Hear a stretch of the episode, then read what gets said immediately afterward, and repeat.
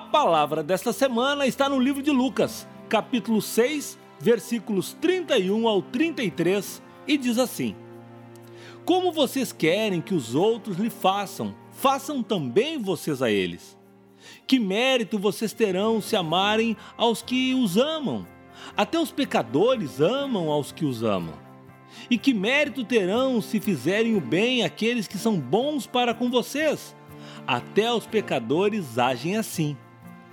Amar quem nos ama é retornar, é devolver o afeto, é ser generoso a quem nos deu algo. Amar quem nos ama é um gesto de gratidão e também de amor a nós mesmos. Afinal, muitas vezes essas pessoas são partes de nós mesmos: pai, mãe, filhos, sobrinhos, tios. O difícil é amar quem ainda não nos deu nada, ou pior, nos tirou algo, ou tenta nos tirar algo. Difícil é amar alguém que mal conhecemos e que não está se comportando dentro dos padrões aceitos pela sociedade.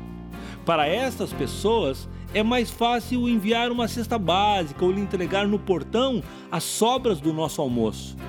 É mais confortável dizer que não tem nada contra aquela pessoa que te fez mal do que orar por ela, para que Deus lhe tire do coração a maldade e que ela pare de sofrer.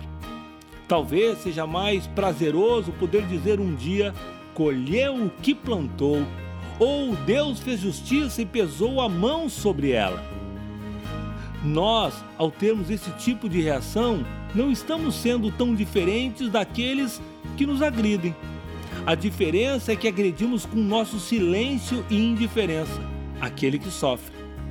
Tiago fala em seu evangelho, no capítulo 1, no versículo 22, assim: E sede cumpridores da palavra, e não somente ouvintes, enganando-vos a vós mesmos. Então não se engane mais, e passe também a amar quem talvez ainda não saiba, mas precisa do teu amor.